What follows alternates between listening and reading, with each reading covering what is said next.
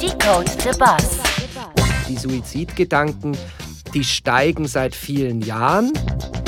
Es gibt im Moment Kantone, da wartet man zehn Monate auf eine ähm, Diagnose. Decode the Bus. Willkommen bei Decode the Bass, live aus dem Studio. Mit mir im Podcast ist heute Jan Schlink, ein Mann mit 25 Jahren Erfahrung in Marketing und Kommunikation. Heute ist er Head of Marketing und Kommunikation bei Pro Juventute.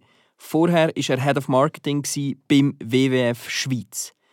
Mich interessiert es, warum Jugendliche zu viel Stress haben, wieso Depressionen bei Kindern so ein grosses Thema sind und natürlich, was Pro Juventute überhaupt macht und warum es die Organisation heute noch braucht. Jan, schön hast du zu uns ins Studio geschafft. Ja, habe ich sehr gerne gemacht. Ich freue mich total auf unser Gespräch und ähm, vor allem auch das erste Mal in äh, so einem äh, tollen Podcast-Studio zu sein. Klingt alles schon mal ganz gut hier. Sehr gut. Der Stress und die psychische Belastung nimmt, wie eine Studie von Pro Juventute zeigt, bei Jugendlichen zu. Nimmt der Stress auch bei dir zu? Ähm, ich denke, dass ähm, wir alle nicht ganz äh, ja, ungeschoren davonkommen aktuell, wenn man sich so die globale, die nationale, auch vielleicht die ganz persönliche Situation anguckt. Ähm, wir sprechen da äh, normalerweise aktuell von einer ähm, Multikrisensituation und genauso wie es Kinder und Jugendliche belastet, was aktuell so auf uns reinprasselt, kann ich sagen, ich persönlich habe schon auch äh, meine Mühe mit bestimmten Entwicklungen. Ja? Also jetzt äh, nicht nur die Pandemie, jetzt haben wir einen Krieg in Europa, äh, die Klimakrise ist äh, diesen Sommer nochmal omnipräsent gewesen und dieses Gefühl von sich aneinanderreihenden Krisen oder fast schon auch überlappenden Krisen, das betrifft mich persönlich auch. Und wenn ich mir jetzt überlege, ich bin irgendwie 15 und, und habe Träume und dann gucke ich, wie realistisch die sind, das, das ist wahrscheinlich nicht ganz ohne. Mhm. Wir waren mal zusammen an einem Essen und dort hast du, glaube gesagt, du bist ein Generation Xler. Und für dich die grösste Krise, die du äh, in deiner Jugend erlebt hast, ist, wo der Kurt Cobain gestorben ist. Ja, genau, ich erinnere das Abendessen und äh, das sollte irgendwie so ein bisschen verdeutlichen, ähm, ja, dass das, also als ich jung war, war wirklich so, ähm, klar, äh, dieser, dieser äh, Stress, äh, was, was für ein Studium und wo soll das hingehen, aber, aber eher ja, individuell, welche, welche Träume hat man, vielleicht auch hedonistisch, wohin reise ich, also mhm. mit fast sagen ein bisschen Luxusprobleme. Und ja, jetzt äh, seit, den, seit der Jahrtausendwende, denken wir mal, angefangen mit der Finanzkrise, ist eigentlich so ein heftiger, eine heftige Entwicklung nach der anderen. Und ähm, ja, da habe ich ein bisschen reflektiert, dass ich wohl äh, eine privilegierte Jugend hatte. Also wenn war aber schon drastisch mit dem Herrn Cobain. Ja, Das hätte er nicht machen sollen. Logisch, ist wirklich für eine ganze Generation ein schlimmes Erlebnis gewesen. Ähm, jetzt, wir sind wirklich in einer krisengeschüttelten Zeit. Ähm, was macht das mit jungen Menschen, mit Jugendlichen? Also wichtig ist, dass man schon ein bisschen den, den etwas längeren Verlauf anguckt. Also es ist jetzt nicht äh, nur wegen der Corona-Pandemie äh, mhm. haben Jugendliche äh, Angst vor Verlust oder, oder die sozialen Bindungen haben gelitten. Ähm, es ist wirklich schon so, dass wir das seit, seit vielen Jahren äh, beobachten, diesen Trend. Ja? Das ist einerseits das, das schulische Umfeld, das wirklich im Moment so designt ist, dass es äh, sehr viel Stress auslöst. Ähm, und dann natürlich war das auch ein gewisser Katalysator für Probleme, die sich vorher aber auch schon abgezeichnet haben. Also beispielsweise die, die, die, die Suizidalität respektive die Suizidgedanken, die steigen seit vielen Jahren, haben dann aber äh, eben während der Pandemie in, in diesen äh, isolierten Zeiten einfach nochmal stark zugenommen. Aber es ist jetzt nicht so, dass man sagen kann, das oder das Ereignis ist der Hauptgrund. Es ist natürlich mhm. systemisch. Also, ja. Jetzt gerade das ist ja wirklich ein erschreckender Fakt, oder? Dass die Suizidgedanken bei jungen Menschen steigen. Woran könnte das liegen? Aber vor allem auch, ist das nur in der Schweiz so oder erkennt man die Tendenz in ganz Europa? Ich, ich würde sogar über, über Europa hinausgehen. Mhm. Ähm, also beispielsweise in bestimmten asiatischen Ländern, wo der Selektionsdruck gigantisch ist im Bildungssystem, ähm, würde da mal Südkorea anführen, da haben sie noch schlimmere Zahlen.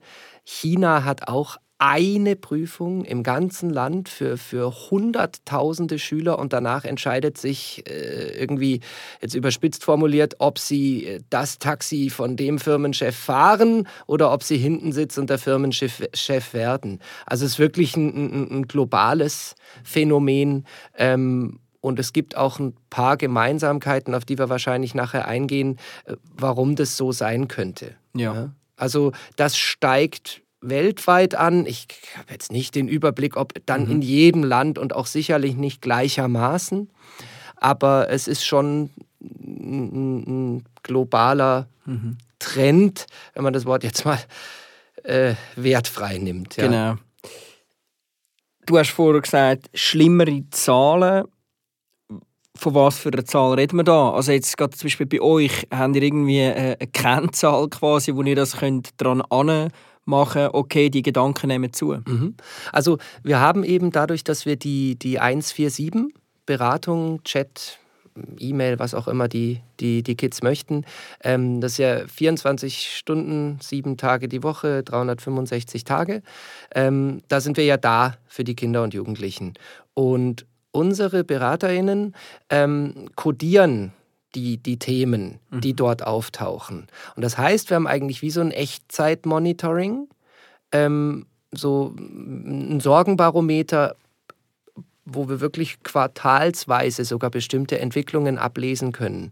Ähm, als Beispiel tatsächlich, das hat sich jetzt äh, äh auch über das zweite und schon ins dritte Quartal hinein verfestigt. Wir haben eine deutliche Zunahme bei ähm, Angstthematiken.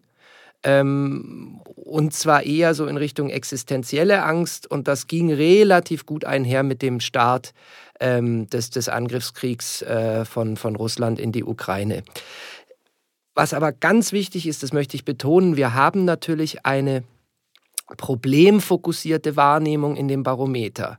Das heißt, wir erleben Ängste und Sorgen und es gibt viele Kinder und Jugendliche, ähm, auch in der Pandemie, die die nicht äh, jetzt noch mal mehr gelitten haben. Also ich will jetzt nicht so ein ausschließlich düsteres äh, Bild zeichnen, aber klar, bei, unserer, ähm, bei unserem Sorgentelefon kriegen wir natürlich mit, was die Jugendlichen beschäftigt, ähm, aber nicht im positiven Sinne. Das muss man einfach auch immer wieder sagen.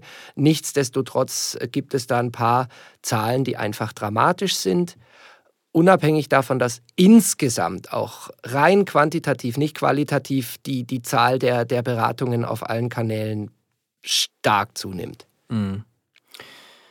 Du hast vorher schon kurz die äh, übergreifende Krisensituation erwähnt und auch vielleicht die Hintergründe oder die Ursachen, die zu dieser Zunahme führen, jetzt zum Beispiel gerade in dieser Suizidal- Gedankenrat, wenn man das so sagen ähm, und die ist quasi weltweit. Also weltweit überspannende Gemeinsamkeit, das hast du vorher schon kurz erwähnt. Mhm. Wir sind jetzt gerade bei dem Thema, was, was sind das für Gemeinsamkeiten, die da vorherrschen? Also ich denke, ähm, diese Geschichte, was ich angesprochen habe mit, mit ähm, schulischem und ausbildungstechnischem Selektionsdruck. Mhm. Also dort, wo der besonders hoch ist, gibt es auch einen direkten Zusammenhang ähm, zu, zu äh, Depressionen oder eben dann der, der schlimmsten Ausprägung davon. Ähm, dann äh, globale Krisen. Ja, also äh, jetzt hat man eine globale Energiekrise, man hat Nationalismus, geopolitische Spannungen, die Klimakrise. Ich glaube, es gibt äh, gewisse gemeinsame ähm, Erlebnisräume, die die, die die Kinder und Jugendlichen mhm. haben. Und jetzt kommt halt der springende Punkt. Ähm, da gibt es jetzt langsam auch ganz, ganz gute Studien dazu, wo ich jetzt keine zitieren kann. Das wäre dann eher ähm, beispielsweise unsere Stiftungsrätin äh, äh, aus, dem, aus der Psychiatrie, aus der Kinder- und Jugendpsychiatrie in Zürich, äh, wo man eben merkt, dass äh, beispielsweise Social Media da schon auch eine Rolle spielt. Also Social Media per se kann ein, ein, ein kann was Schönes sein. Ich meine, da kann man sich ausdrücken, da kann man äh, Dinge kreieren, miteinander im Austausch sein. Aber da gibt es natürlich auch Mechanismen, die nicht gerade gut sind für die psychische Gesundheit. Und das ist halt ungefiltert. Also, äh, wenn man sagt, ein Jugendlicher hat irgendwie fünf Stunden Screentime pro Tag, wenn davon drei Stunden TikTok sind und davon ist eine Stunde irgendwie Kriegsvideos, mhm. äh, Fake News, Widerlegungen und sonst wie. Und das haben natürlich die Jugendlichen auch weltweit gemein, dass die einfach jetzt alles viel unvermittelter, direkter miterleben. Mhm. Die, die, die, und das, da, da, dann auch eine Betroffenheit ausgelöst wird, die es früher nicht geben konnte, weil man vielleicht zum Glück nicht alles sofort immer erfahren hat. Und jetzt auch noch in Bewegtbild mit, mit GIFs. Ja. Mhm. Also das, das denke ich, ist auch ein, ein ein Grund äh, für, für so eine ja, weltweite äh, ja. Problematik. Muss aber wirklich auch immer wieder dazu sagen, die, die Zahlen, die Daten, die, die ich habe, die, mit denen ich arbeite, ist schon wirklich mit einem starken Schweizbezug. Ja. ja das ich, wir erheben nicht, wir sind ja kein internationales Netzwerk. Aber natürlich kriegt man gerade im Dachraum immer wieder die ganzen Zahlen schon auch mit. Mhm. Genau, ihr seid kein internationales Netzwerk, ihr seid äh, Pro Juventute aus der Schweiz. Mhm. Äh, das lernt man, oder der Brand lernt man quasi auch als Kind in der Schweiz oder in der Schweiz aufwacht, kennen. Mhm. Äh, kannst du etwas zu, zu euch sagen? Was, was ist genau so der Purpose von Pro Juventute äh, und, und was, was ist so eure tägliche Arbeit? Also Purpose, den, den kann ich aus dem Strategiepapier äh, zitieren. Ich hoffe jetzt richtig. Ähm, und dann noch ein bisschen was dazu sagen, was das wirklich konkret bedeutet. Dann auch im, im Hinblick auf, auf Marketing, äh, weil es ja nicht jetzt ein, klassisches Produktmarketing ist, was wir betreiben. Also unser, unser Purpose ist, dass wir da sind für Kinder und Jugendliche als Wegbegleiter, Fürsprecher und Helfer in der Not.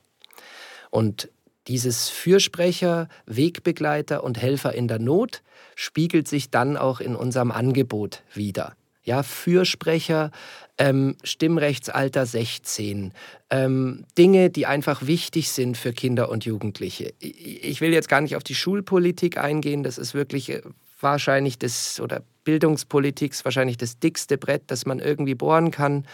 Ja, das ist so tief systemisch, also mhm. da bin ich jetzt nicht gerade froh gestimmt, dass wir in drei Jahren ein, ein, ein zeitgemäßes Ausbildungskonzept haben, aber das ist natürlich auch ein Thema, an dem man immer und äh, langfristig dran ist. Wegbegleiter, das kann von Anfang an sein mit den Elternbriefen, wo wir junge Eltern begleiten auf, auf ihrem Weg zum, zum Elternsein, ja, aber Eltern werden, das geht ja dann meistens relativ leicht und dann Eltern sein, ja, da sind wir dann Wegbegleiter oder auch ähm, gerade Wegbegleiter in den sozialen Medien. Mhm. Also sowohl den Jugendlichen als auch ihren Eltern äh, Kompetenzen vermitteln, Sicherheit geben und auf Gefahren hinweisen, die es halt durchaus auch gibt. Und Helfer in der Not, das ist dann alles unter dem Label 147.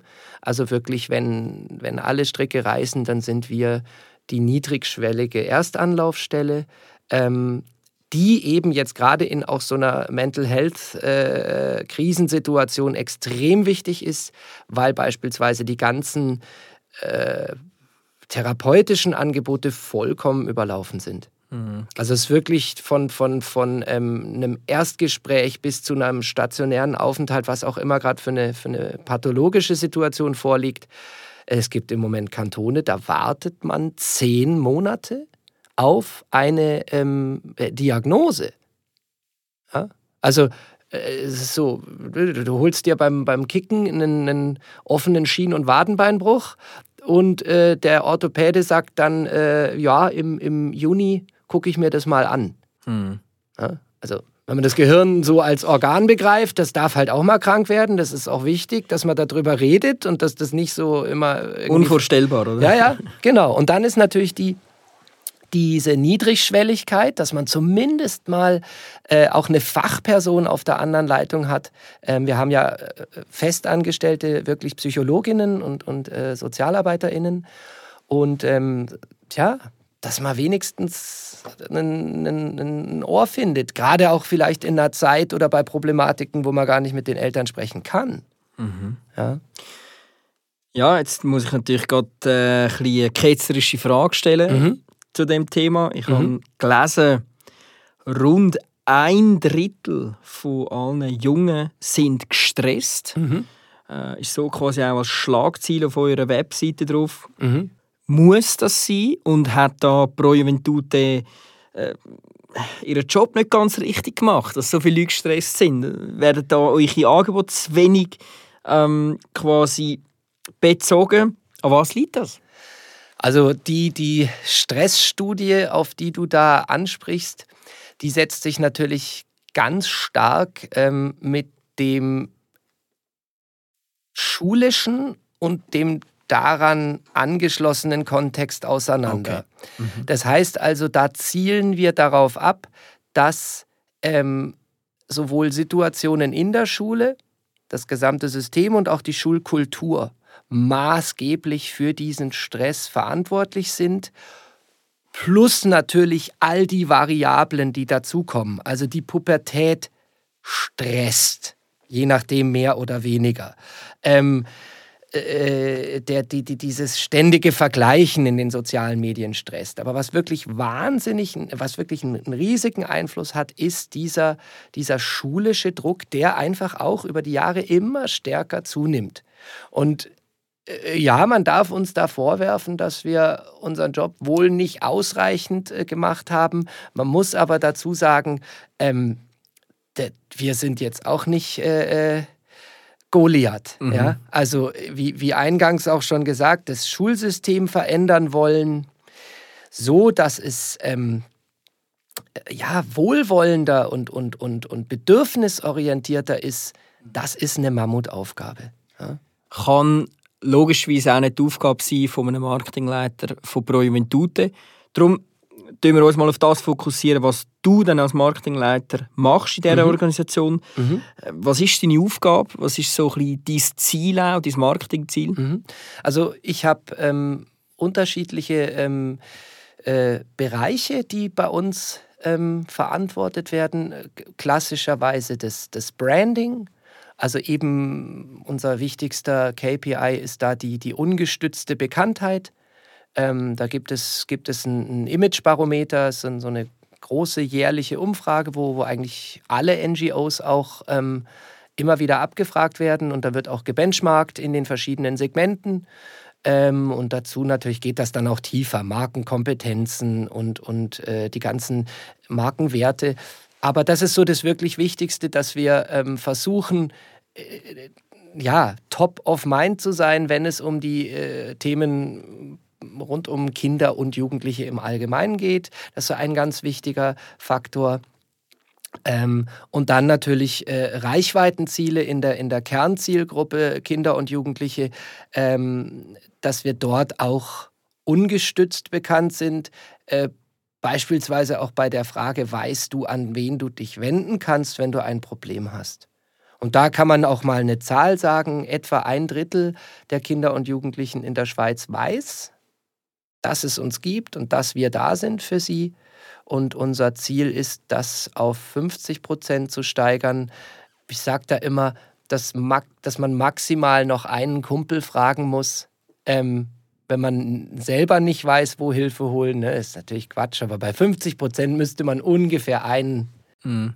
Kumpel fragen, ist natürlich, ja, Ja, genau. aber stimmt. Mm, Und wie macht ihr das? Was, was sind da so ein bisschen deine Tools, die du nutzt, um die Markenbekanntheit zu steigern und top zu werden? Mhm. Also für, für die, die Markenpflege jetzt mit nicht einer zu spezifischen Zielgruppe, ja, also natürlich sprechen wir eher Eltern an und auch da jetzt aktuell eher Eltern von Teenies. Also in der Beeinflusserkommunikation Genau. und nicht direkte. Genau, das machen wir äh, sehr stark mit Out of Home. Einfach weil so dieser, ja, diese, ist jetzt nicht so ein harter Wert, aber sagen wir mal so Kosten pro Werbeerinnerung. Das ist halt wirklich beim, beim Plakat nach wie vor aus meiner Sicht überragend. Ich habe jetzt mit digitalem Branding nicht so viel gute Erfahrung. Also äh, wir machen dann immer einen Post-Test und das einfach bei Plakaten oder halt äh, E-Out of Home oder, oder klassische Plakate ist das am besten. Ähm, wir machen aber natürlich dann auch äh, Facebook und Instagram. Da kann man natürlich ganz gut segmentieren, aber eher begleitend. Und bei den Kindern und Jugendlichen haben wir uns relativ stark jetzt auf TikTok und äh, Instagram äh, fokussiert, mit noch so einem Vermarktungskanal Snapchat. Ja. Also da es da nicht wirklich einen Thread gibt und auch kein, kein Community-Management, aber man, man Inhalte ausspielen kann, da haben wir recht gute Zahlen, was eben den, den Reach angeht. Und äh, Bekanntheit und gleichzeitig auch so ein bisschen Kompetenzaufbau äh, starten wir jetzt dann äh, bei TikTok mit so einer ja, Ausbauphase. Also wir stellen jetzt oder suchen jetzt gerade auch noch ähm, eine Social Media äh, Produzentin, Schrägstrich Managerin, dass wir da eben noch mehr Content produzieren können. Ja. Jetzt, vorher hast du ja eigentlich gesagt, dass Digitalisierung äh, hat eigentlich den sogenannten Hyper-Connected Customer äh, rausgebracht, so wie wir das bei uns äh, in der Agentur nennen. Mhm. Und die Person, die halt sehr viel auf Social Media ist, hat dann auch damit zu kämpfen, eben, dass man sich viel vergleicht, dass es zu Mental Health Issues kann kommen. Ist das nicht irgendwo auch ein eine schwierige, eine schwierige Gratwanderung für euch, auf allen diesen Kanälen präsent müssen sein und genau die Themen aber gleichzeitig auch ansprechen und ja nicht verursachen wollen, oder? Mhm. Also grundsätzlich ist es natürlich so, man wird immer wieder auch äh, damit konfrontiert. Äh, sei es nur schon, weil wir ja Werbespendings haben. Ja, also äh, die sind nicht vergleichbar mit den großen Brands, aber es ist schon so, dass man da immer wieder äh, auch kritisch äh, gefragt wird, warum macht ihr da mit? Aber unser Ansatz kann nicht sein, irgendwie den Jugendlichen zu sagen, wo sie zu sein haben. Das machen die in einem gewissen Alter sowieso nicht mehr. Das fängt früh an, dass die nicht machen, was man sagt. Kann ich als Vater äh, äh, mit äh, Stichprobe 1 äh, bestätigen. ähm, und da geht es einfach darum, dann präsent zu sein und eben Stichwort Wegbegleiter, eben äh, wenn sie schon da sind, zu gucken, dass wir ihnen helfen. Und das wird uns natürlich bei den, bei den äh, Themen rund um die psychische Gesundheit nicht immer einfach gemacht. Also der Algorithmus belohnt jetzt nicht gerade unbedingt irgendwelche, despektierlich gesagt, Depri-Filme. Genau. Ja, und da, es gibt sogar klare, also wir, wir, wir dürfen bestimmte Worte nicht mit, mit Doppel-S schreiben, sondern müssen irgendwie zwei Dollarzeichen machen, sonst schmeißt der Algorithmus, blockiert es direkt. Ja, also das ist wirklich äh, eine ziemliche Herausforderung, äh, die Reichweitenziele dann zu erreichen, wenn man nicht irgendwie coole Schuhe verkauft oder irgendwelche äh, äh, äh, so Earpods oder was verlost. Ja? Also wir können nicht alle Dinge äh, tun, die im Marketing sonst halt gut funktionieren.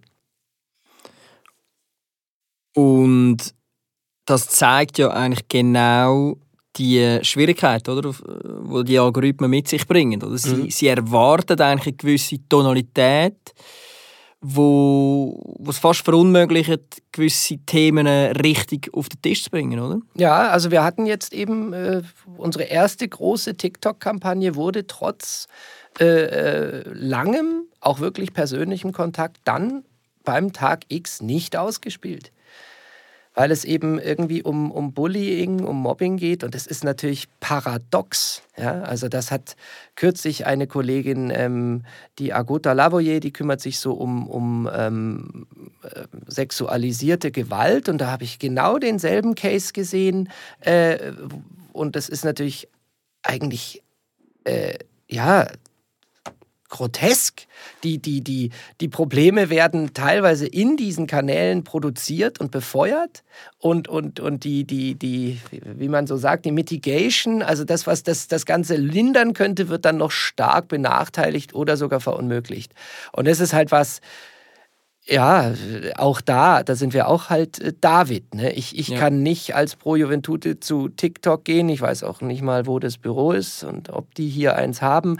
Wird schon so sein. Sie haben da eins, ja. Ah ja, aber ich kann da nicht hingehen und sagen, so jetzt äh, äh, ändert mal was an eurem Geschäftsmodell. Ja, Aufmerksamkeitsökonomie, da sind wir halt ein Sandkörnchen und nicht wirklich im Getriebe, sondern eher so davor.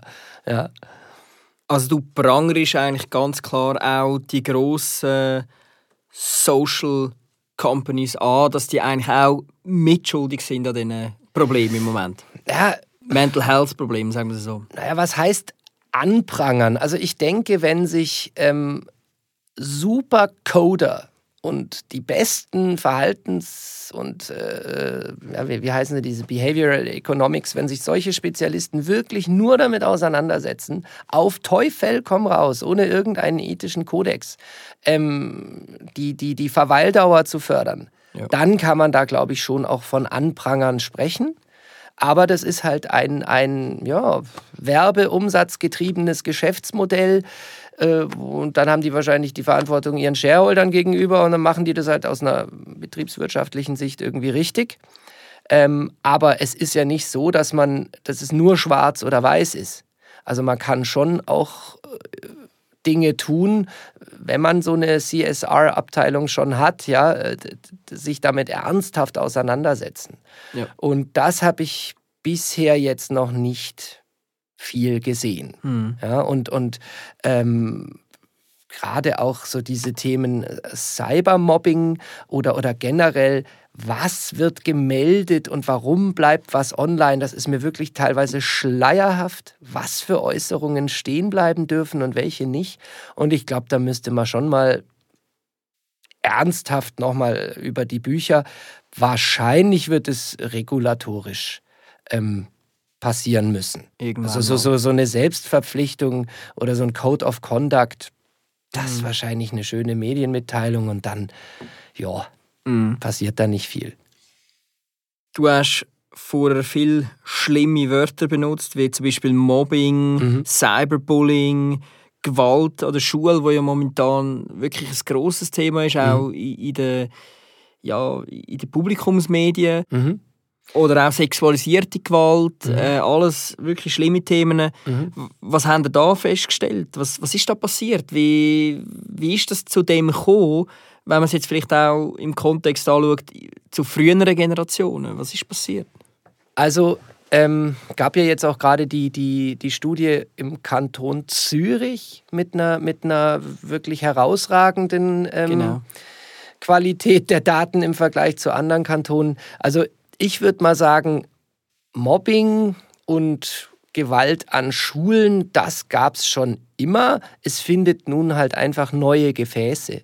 Also es ist jetzt nicht so, dass, dass man da irgendwie eindeutige kausale Zusammenhänge jetzt beispielsweise mit sozialen Medien feststellen kann. Es ist halt nur so, ähm, ein, ein Bully hat jetzt halt mehr Werkzeuge ja, und kann von Schulhof über WhatsApp-Gruppe bis irgendwie Facebook ja. halt, ähm, ja, je nach, je nach Kanal, je nach Mut, je nach, nach äh, Durchtriebenheit halt auch andere, andere Gefäße nutzen. Und das macht es wahrscheinlich dann halt insgesamt tendenziell schon schlimmer, weil man halt gar keine Ruhe mehr hat. Ne? Hyper connected. Genau. Äh, äh, wenn du, wenn du irgendwie eine Klassen-WhatsApp-Gruppe hast, wo, wo teilweise wirklich, da musst du drin sein, sonst erfährst du nicht, wann der und der Sportunterricht ist oder so. Und wenn da gemobbt wird, ich, das, mhm. das ist übel. Also es ist eigentlich Mobbing on Steroids. Ja, schon. Und das ist jetzt auch tatsächlich, da haben wir eine, eine, ein Programm, Initiative gegen Mobbing mit ähm, weiteren Partnern, ähm, wirklich von Schulleiterverband, Schulsozialarbeiterverband und Radix. Ähm, ist ja. das so eine Initiative, die sich eben dem Thema äh, Mobbing an Schulen gesamthaft jetzt auch stellt, weil da habe ich mich schon gewundert, wie wenig ähm, Ressourcen im Moment darauf verwendet werden, eine, eine Kultur und ein, ein, ein Safe Space zu schaffen, dass das eben weniger wird. Aber das Problem drängt, also jetzt gerade ist es so, dass ähm, das Programm, glaube ich, eine ganz gute Nachfrage erfahren wird. Ja. Weil halt die Schulen das, das schon auch jetzt realisieren, dass das kann man nicht einfach so sich selbst überlassen. Also wie hat sich in dem Fall auch die Arbeit von Pro Juventute verändert in den letzten, sage jetzt einfach 10 bis 20 Jahren, eben, wo eigentlich der Hyper-Connected Customer quasi geboren worden ist. Ich sage immer, das ist 2007 passiert, äh, wo Steve Jobs das schöne Gerät da äh, präsentiert hat der Welt. Ist eigentlich der Hyper-Connected Customer geboren. Er war zwar damals noch ein, ein kleines Baby gewesen, quasi, heute ist er schon voll entwickelt. Wie hat sich eure Arbeit äh, verändert? Das ist ähm, eine, eine ganz spannende und, und wichtige und total aktuelle Frage. Ich bin ja noch gar nicht so lange dabei, aber ich habe äh, äh mich A selber mit der Historie auseinandergesetzt und, und habe natürlich Kollegen, die schon länger dabei sind. Und das fängt schon mal damit an, dass wir ein, ein äh, sehr großes und mit, mit, einer, auch mit einem Commitment inklusive Stiftungsrat auch haben ein digitales Transformationsprogramm. Also nur schon unser eigenes Arbeitsumfeld, ähm, Tools, die ganzen Geschichten, die eben unsere Kernzielgruppe so aus dem FF beherrscht, das müssen wir entweder nachholen oder einfach wirklich äh, implementieren. Ja, das war natürlich vor Corona genial, als wir alles schon auf SharePoint hatten und uns das eigentlich in den, in den Operations überhaupt nicht großartig gebremst hat. Also digitale Transformation, dann Recruiting. Also ich kann keinen, ich selber wäre der schlechteste Social Media Manager der Welt. Ich wäre so cringe. Ja? Also ich brauche natürlich auch eine, eine Social Media Managerin, die, die, die so, ja, auch, aus der Generation kommt. Und jetzt ist noch eine, eine ganz spannende Phase. Wir begeben uns auch in eine Organisationstransformation. Also wir schaffen Hierarchien ab. Wir, wir führen die, die kollegiale Führung ein. Und das hat einfach den Grund, äh, dass wir adaptiver und agiler, schneller werden möchten, auch im Sinne der Kinder und Jugendlichen.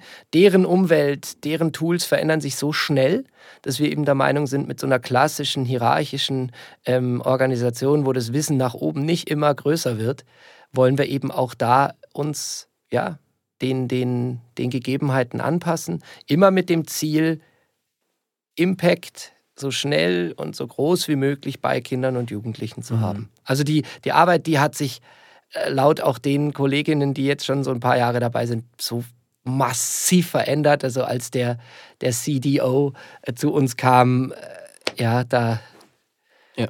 da wurde noch gefaxt. Mhm. Mhm. Also sicher nicht.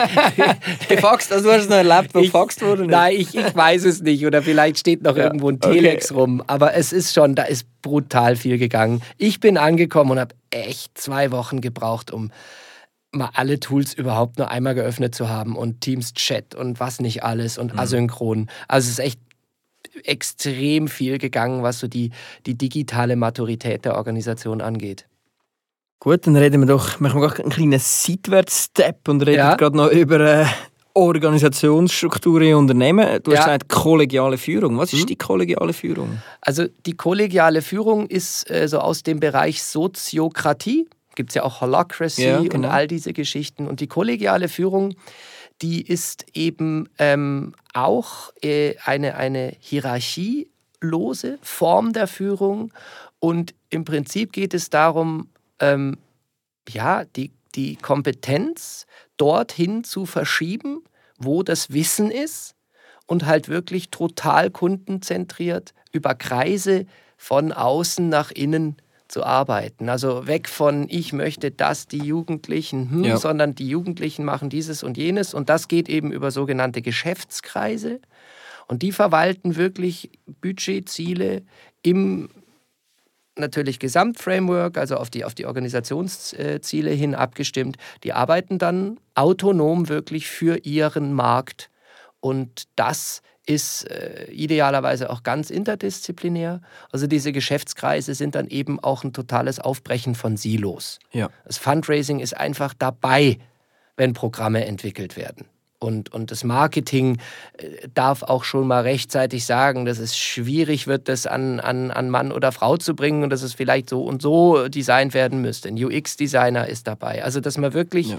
interdisziplinäre äh, Teams hat, die aber auch dann wirklich autonom entscheiden. Also eine Geschäftsleitung wird es in eineinhalb Jahren nicht mehr geben. Mhm. Und meinen Job auch nicht. Ich habe mich beworben, eigentlich genau deswegen. Und jetzt fragen mich natürlich immer mal wieder alle, was ich eigentlich in einem halben Jahr oder Jahr dann in der Organisation tue, wenn ich nicht mehr Bereichsleiter bin. Aber ähm, Also du hast eigentlich deinen Job selber abgeschafft. ich, ich versuche stark, den abzuschaffen und man spricht dann eben auch von verteilter Führung. Ja. Also ich bin jetzt nicht so der, der super strukturierte Excel-Typ, der irgendwie minutiös immer alles ganz genau äh, weiß und im Griff hat. Äh, und, und ich freue mich eben darauf, dass bestimmte Aspekte der Führungsarbeit, die ich nicht gut kann, die ich vielleicht nicht gut kann und nicht mag, dass die verteilt werden und dass dann eben Potenziale, die ich habe und auch Ressourcen mobilisiert werden können, die halt im Moment zu kurz kommen. Also weiß selber noch nicht, worauf äh, es hinauslaufen wird, aber das finde ich jetzt gerade auch wirklich das Spannende dran. Sehr spannend. Ähm, Wird dann lustig, was man sich auf eine Visitenkarte schreibt. Das, es gibt halt dann nur noch Rollen. Kollege. Kollege, ja, ja doch, pa passt ja schon mal ganz gut Genau. ja, für die Zielgruppe. Ich bin dann halt Kollege. Ja, Kollege mit Marketing-Know-how. ja genau. Ja. Ähm, und Nirvana-Fan. Äh, Unter anderem. unter anderem, ja. Mhm. Nein, was ich, was ich jetzt aber gleich noch schnell muss testen, ist so deine, dein Know-how gleich, so quasi die sechs Know-how, Zahlen und Fakten. Oh, Weil über das haben wir gar noch hart. nicht gross geredet, Mhm. oder?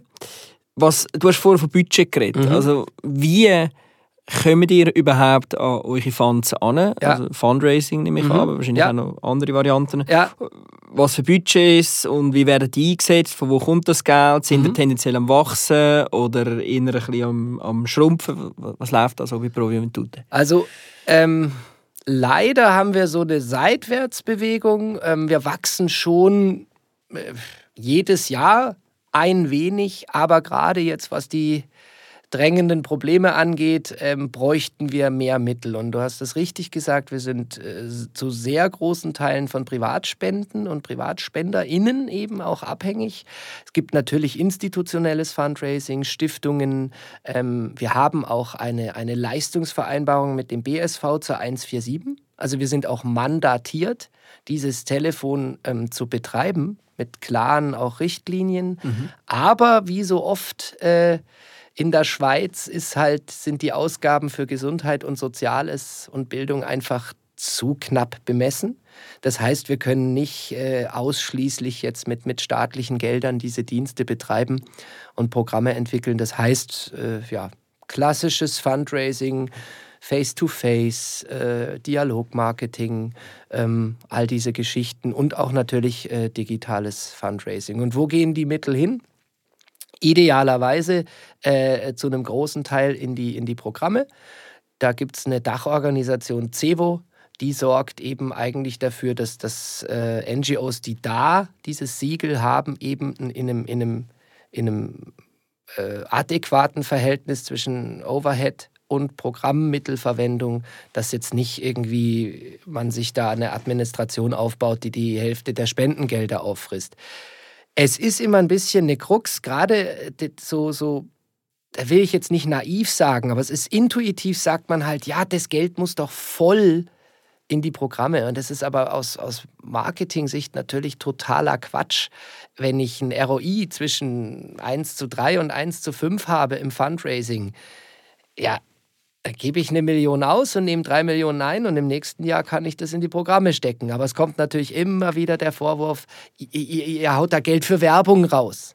Ja. Aber da die Budgets, also auch meins, so knapp sind, äh, gucken wir sehr, sehr, sehr gut, dass das effizient eingesetzt wird.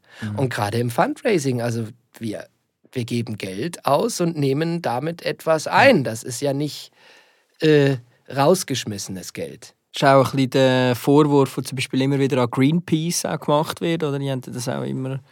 Oder ich habe zumindest immer ein bisschen so mitbekommen, dass die eben zu viel Fundraising machen, zu aggressive Werbung. Äh. Das kann ich jetzt nicht beurteilen, ist auch in meiner Wahrnehmung jetzt sehe die nicht anders als andere NGOs. Aber ja, vielleicht ist es halt, weil die so. Ähm, also PR-Aktionen sind ja schon viel extremer, oder? Ja, und, und, und, und eben genau, sie sind ja eine Kampagnenorganisation. Also sie suchen ja auch dann. Ähm, das, das, das, das Licht der Öffentlichkeit und dann sind sie natürlich auch eher mal äh, in der Kritik. Allerdings sind ja ihre Kampagnen auch ihr, ihr Wirkungsausweis. Mhm. Ja? Also genau. das ist ja nicht nur Publicity. Sie, sie haben ja dieses, ich glaube, es heißt Bearing Witness, also wirklich Zeuge sein und auf Missstände hinweisen. Und sie kombinieren ja Kampagnen auch wirklich mit ihrer Wirkung. Ja. Aber das ist halt wahrscheinlich schwierig, immer für die Leute draußen das auseinanderzuhalten. Mhm. Die denken halt dann, es ist halt ein reiner PR-Stand. Aber man kann schon immer mal wieder beobachten, dass die Firmen auch wirklich dann maßgeblich beeinflusst haben in ihrem ja. weiteren Entscheid. Absolut. Ja. Ähm, jetzt ist natürlich noch interessant zu wissen, wie viele Leute sind überhaupt im Marketing? Also was, wie groß ist das Team? Mein Team ist äh, inklusive mir und einer Lernenden aktuell zehn Leute. Mhm. Das ist echt nicht viel. Also ich habe eine Mediensprecherin, ja eine Social Media Spezialistin, eine Content Marketing Managerin, eine digitale Marketing Managerin, dann E-Dialog, Grafik, ähm, eine Marketing Managerin für bestimmte Programminhalte, ähm, dann eben die, die, die Auszubildende. Und jetzt habe ich nicht mitgezählt. Ähm, ich hoffe, ich habe niemand vergessen. Und dann eben noch der, der, der Bereichskollege, der, der ähm, ja, dann teilweise auch äh, in der Öffentlichkeitsarbeit mithilft und ansonsten halt bin ich hauptsächlich Sparingspartner für die verschiedenen mhm. Bereiche. Und was ist, wie sieht euch das Marktumfeld aus? Also wer, wer sind da eure Konkurrenten? Habt ihr das überhaupt? Jetzt gerade zum Beispiel im Moment äh, denke ich eben, ich habe das Gefühl, das Mental Health Thema ist, ist so groß wie noch, wie noch selten, oder ich habe es zumindest noch nie so erlebt die Jugendgewalt ist äh, ein grosses Thema in den Medien. Das müsst ja euch eigentlich in die Karten spielen. Also es ist nicht schön, dass es so ja. ist, aber eigentlich müsste es ja passieren, ihr müsst eigentlich profitieren, mehr Fundraising-Mittel bekommen, oder? Ähm, also im Fundraising merken wir das leider noch nicht so, aber es sollte sich, wenn die Themenkonjunktur eben so gut ist, jetzt mal wir würden uns das ja. wahrscheinlich anders wünschen, aber die Themenkonjunktur ist tatsächlich gerade gut. Mental Health ist zum Glück äh, hoch auf der Agenda. Ja, und du hattest eingangs gefragt, Konkurrenten, das ist bei den NGOs, ja, im Fundraising sind wir Konkurrenz, aber ansonsten ist es schon ein bisschen anders als in der freien Wirtschaft. Aber jetzt beispielsweise UNICEF ähm, ist für uns im Benchmarking immer wichtig, ähm, Stiftung Kinderdorf Pestalozzi, ähm, in der Romandie gibt es Stop Suicide und Ciao, die ähnliche Dinge machen. Äh, Pro Mentesana ist die Fachorganisation für Mental Health, aber jetzt insgesamt nicht so sehr spezifisch für Kinder und Jugendliche. Ähm, ja, und da äh, sagte ich mal eben dann teilweise unsere Benchmarks. Also ich weiß, wie, wie, wie die ungestützte Erinnerung von UNICEF ist und sehe dann unsere und denke mir, wäre schön, wenn die ähnlich wäre. Ähm, so, und, und Reichweitenzahlen von Portalen. Das vergleichen wir dann schon, weil man halt gucken muss, wo, wo, wo steht man da. Ähm, aber mitunter sind die Organisationen schon sehr spezifisch. Also UNICEF zum Beispiel vom Brand, die sind natürlich auch durch das internationale Netzwerk, äh, äh, ja, ich werde jetzt keine Ausrede finden, warum wir nicht so bekannt sind wie die, aber ja. es ist halt schon nochmal äh, eine andere äh, Markenpower äh, dahinter. Ähm, ja. Und ja, äh, die, die, unser Thema ist extrem präsent und wir haben auch strategische Entscheide getroffen, da jetzt auch stark das Thema zu bewirtschaften. Man muss halt aufpassen, dass man jetzt nicht zu alarmistisch daherkommt, weil es ist nicht jedes Kind traurig und jeder Jugendliche suizidgefährdet. Also wir wollen natürlich bei der Kernzielgruppe nicht das dadurch, dass wir es jetzt bewirtschaften, auch noch verstärken. Auch noch auslösen. Ich gehe aber mal davon aus, dass so ein Hintergrundgespräch mit dem Tagi oder ein SRF-Morgengespräch, dass das jetzt die Kinder und Jugendlichen nicht so mitbekommen wie die, die wir wirklich damit erreichen wollen. Eltern, auch vor allem Politik, Verwaltung. Was ist denn deine Motivation, in, in, in dem Umfeld zu arbeiten, für, für so eine Organisation zu arbeiten? Ähm, also generell beschäftige ich mich äh, schon lange mit dem, mit dem Thema Generationengerechtigkeit. Ähm, einfach dieser, dieser ganz naive Gedanke, dass man, dass man versucht, ähm, die, die Welt und die Umstände für die eigenen Kinder und für alle anderen auch, ähm, also für folgende Generationen, in einem etwas besseren Zustand zu hinterlassen. Und im Moment ist natürlich die Tendenz gerade äh, gegenläufig.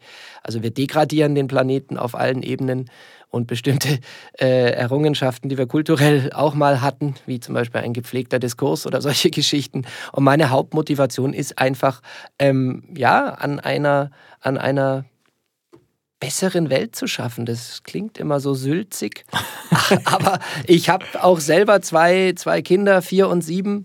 Und der, der, der, der, ich kann eigentlich wie dann gar nicht anders, als zu gucken, wo will ich meine Energie, mein Wissen reinstecken.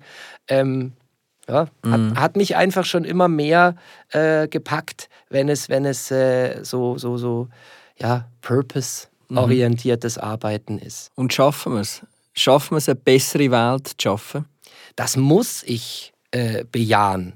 Also das, das, das gibt für mich da kein, keine andere, es ist, es ist so wie äh, äh, ähm, gezwungener Optimismus. Ja, weil ich, ich, ich kann gar nicht anders und sonst, sonst weiß ich ja nicht, was ich meinen, meinen Kids sagen soll. Ja? Ich, ich kann mich ja nicht hinstellen und sagen, ja, sorry, Boys, you're fucked. Ja, oh, Entschuldigung, das müssen wir vielleicht rausschneiden. Aber die hören es ja nicht. Nein, nein, äh, nee. das darf, darf so drin bleiben. Okay.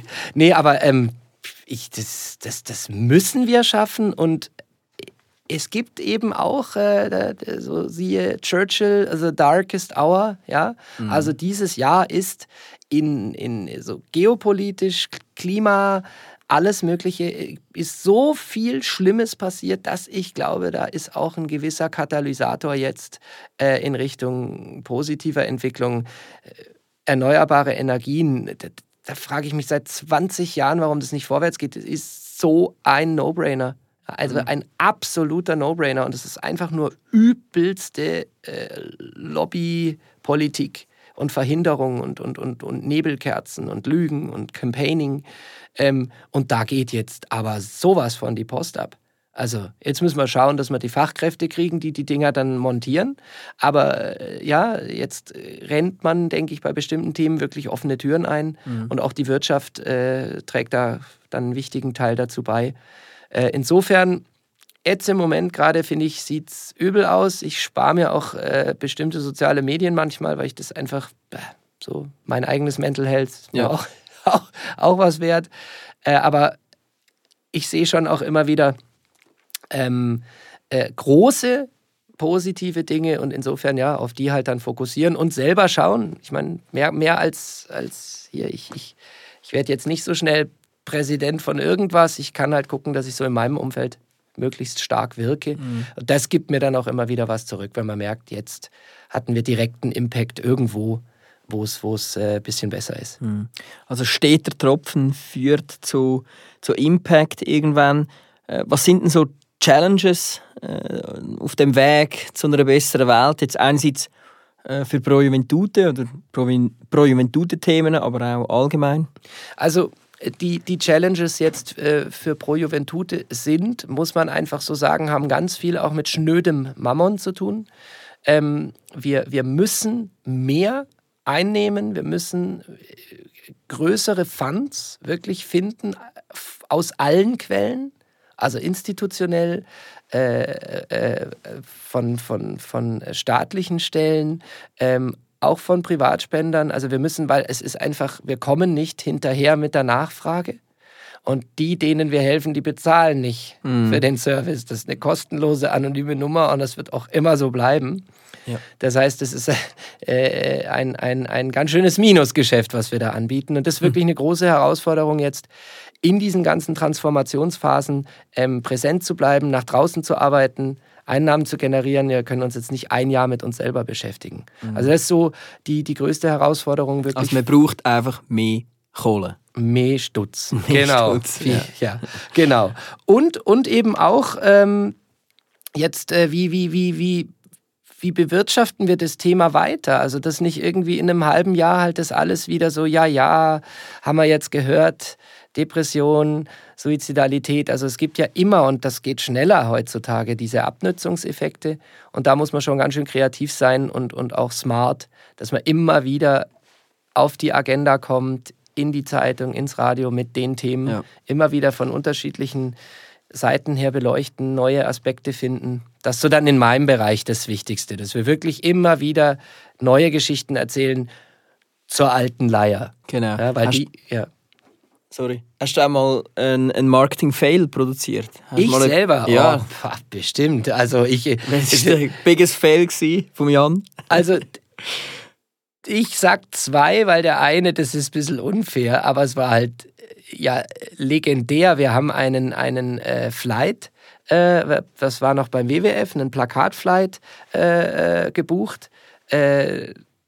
Äh, das, das, das, das ähm, ne, bei APG und Clear Channel, da gibt es auch dieses Fenster und dann musst du irgendwie 30 Tage vorher irgendwie anliefern Genau. und dann kannst du auch nicht mehr canceln. Ja. War einfach äh, 600 leere Plakatstellen, das macht die APG nicht und äh, das läuft, das ist dann so. Naja, und dann, glaube ich, war unser Flight in der zweiten Woche des Lockdowns und wir hatten die Big Six äh, Bahnhöfe gebucht und Oh. ich ich möchte mal behaupten, das, äh, das haben acht Leute gesehen, die Kampagne. Ja, da war ja nichts. Und das war so, so wo ich das erste Mal gemerkt habe, okay, das haben die also gemeint mit so einem volatilen Business-Umfeld. Ja. Es passiert irgendwas und plötzlich ist keiner mehr auf der Straße und deine Kampagne geht also einfach, das war, ja, der Post-Test war, war schlimm. Gut, ist natürlich äh, eine von der Top 3 äh, Krisen vom Jahrhundert, oder? Oder Top 1 Krise vom Jahrhundert, wenn man Ja. es weltumspannend anschaut, logischerweise Corona. Also das hättest du ja nicht wirklich können voraussehen Genau, oder? deswegen sage ich noch was anderes. Ja. Das, das ist mir jetzt gerade spontan eingefallen. Das war wirklich, also da habe ich, da, da habe ich nicht zu Ende gedacht und habe es auch irgendwann, weil es das ging nicht mehr zurück und habe es immer weiter vorwärts getrieben, auch die, da, trotz diverser Warnsignale. Wir haben immer ähm, mit, mit dem WWF so, so Aprilscherze gemacht und die haben wirklich super performt, mit wenig Aufwand. Ähm, so wurde ja dann auch in der 20 Minuten so eine Rubrik, die lustigsten Aprilscherze. Und da war man, denke ich, auch ganz gut vor der Welle, bevor es total überhand nahm.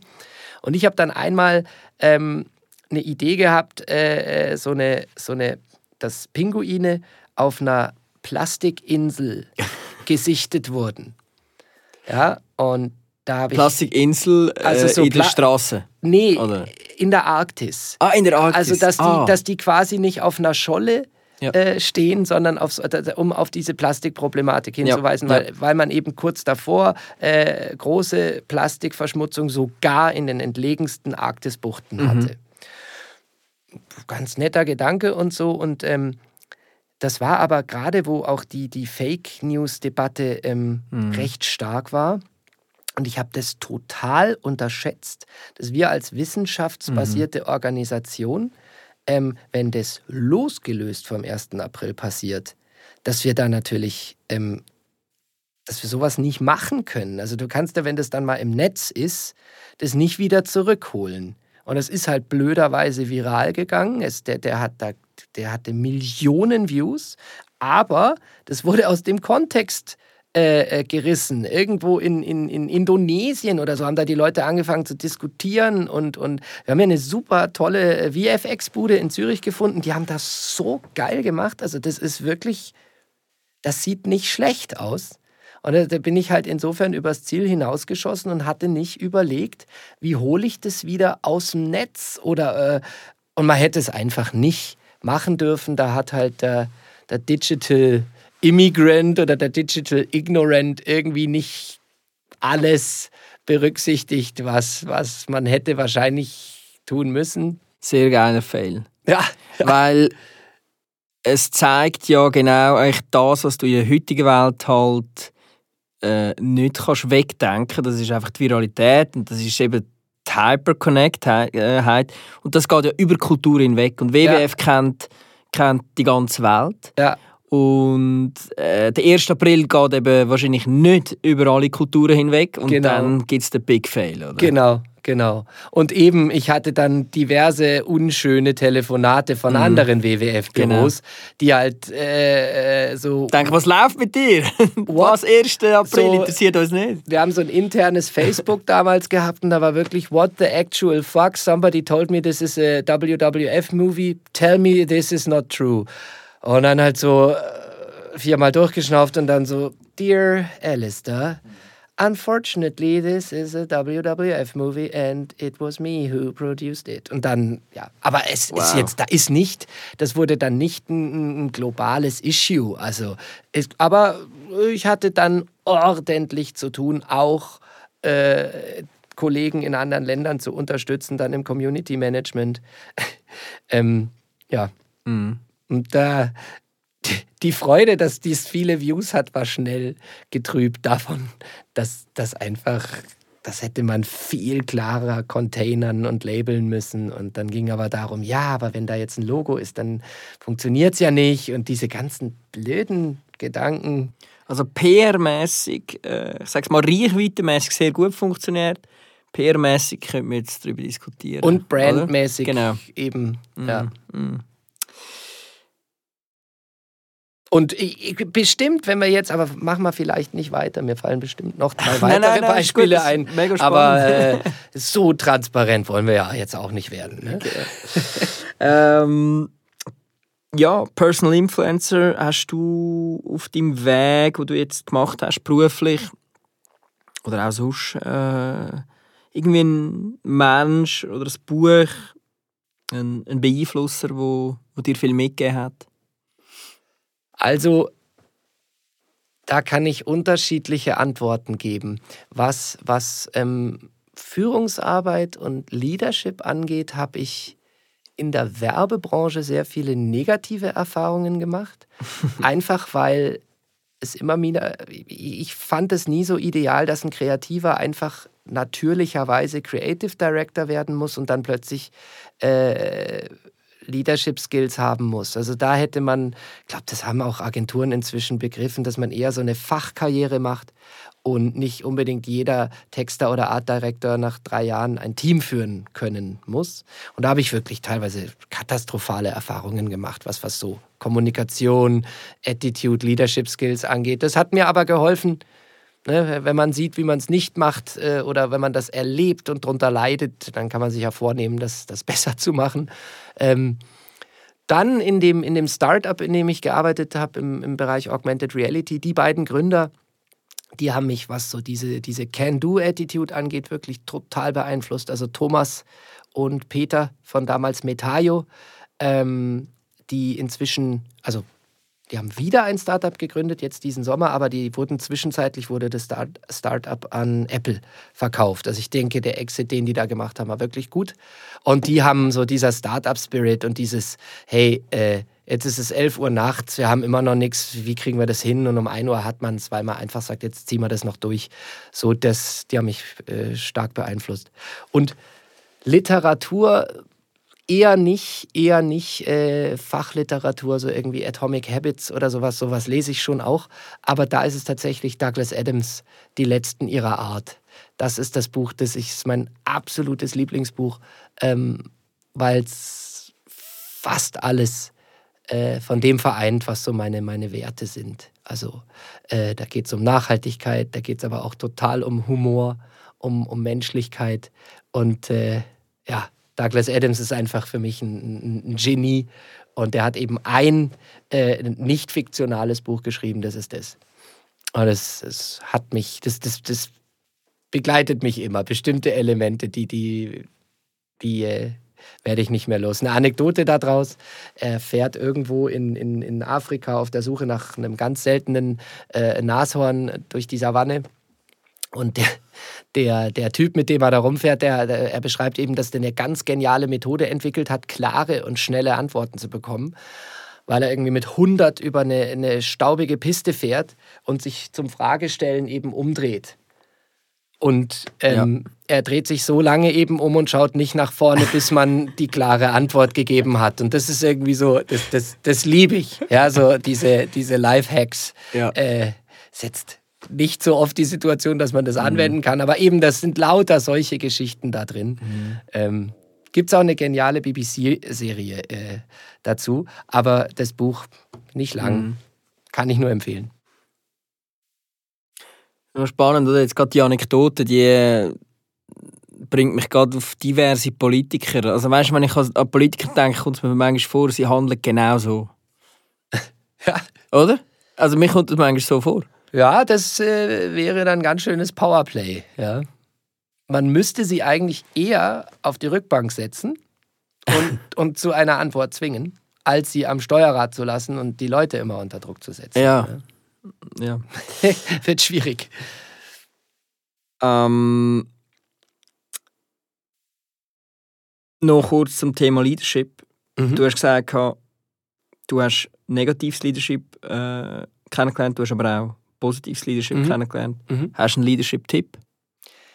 Ähm, jetzt gerade, ähm, das ist ja auch euer, euer äh, ähm, Betätigungsfeld stark, ja so im Bereich Social Media und mit Gen Z und Mhm. Alpha und gerade die, die Zillennials sind ja Mhm. jetzt gerade im, im Arbeitsmarkt Genau. und da für mich einfach eindeutig ähm, äh, loslassen, großer Vertrauensvorschuss ausprobieren und, und eben wirklich äh, aufhören, irgendwie eine Art von Kontrolle auszuüben. Ja, also das ist, da habe ich sicher auch schon mal negative Erfahrungen gemacht, das gehört aber dann dazu. Mhm. Aber größtenteils wird es, wird es so gutiert, wenn die Leute, ja, dieses, wenn man sie, sie empowert und sagt, ich vertraue dir, hau rein, mach das. Ich habe es nur zur Hälfte verstanden, aber ich habe den Eindruck, du hast es voll verstanden. Ja. Und dann let's go und in einem Quartal schauen wir, was, was, was passiert ist. Das denke ich ist gerade bei den Jüngeren echt enorm wichtig. Da brauchst nicht kommen mit äh, irgendeiner äh, To-Do-Häkchenliste und Micromanagement und so. Aber gut, das ist eben, macht hoffentlich keiner mehr heutzutage. Ja, ich glaube, es wird schon noch gemacht. Aber wir sagen intern bei uns immer Empower to perform. Ja, ja, das, Das ist so unser Motto. ja. Äh, und ja, du hast von los la geredet. Wir müssen langsam auch den Podcast, respektive äh, das Mikrofon loslassen. Äh, sehr spannend gewesen. Ich werde sehr viel können mitnehmen äh, von deinen Insights, äh, von deinen Inspirationen, aber auch von deinen Fails und natürlich allen deinen, deinem Know-how äh, aus der, aus der Pro-Juventude-Tätigkeit. Äh, haben wir sonst noch gerade etwas zum Besprechen? Ich glaube, wir haben eine ganz gute Tour d'Horizon gemacht. Ich möchte mich Genau. auch bedanken, ähm, weil auch der Befragte natürlich immer ganz viel mitnehmen kann. Äh, ja, ich, ich, ich habe auch, äh, ich hoffe jetzt nicht zu viel über mich selber gelernt. Doch auch wieder ein bisschen, ja, aber eben, es war ein total äh, schönes Format und, und, und wirklich äh, spannende Fragen. Ähm, so sehr, sehr kondensiert. Ich freue mich total, wenn, wenn wir den dann äh, Veröffentlichen. äh, veröffentlichen und anhören können. Ich kriege ja dann Bescheid, wenn es online ist. Ne? Genau. cool. Ähm, ja, alle da draussen folgen Pro Juventute auf Social Media. Sie sind auf allen relevanten Kanälen drauf. Dürfen natürlich auch spenden. Der Jan würde sich freuen. Das war die Code Bass mit dem Jan Schlink. Mein Name ist Fabio Emch. Bis zum nächsten Mal. Podcast. Decode the Bus.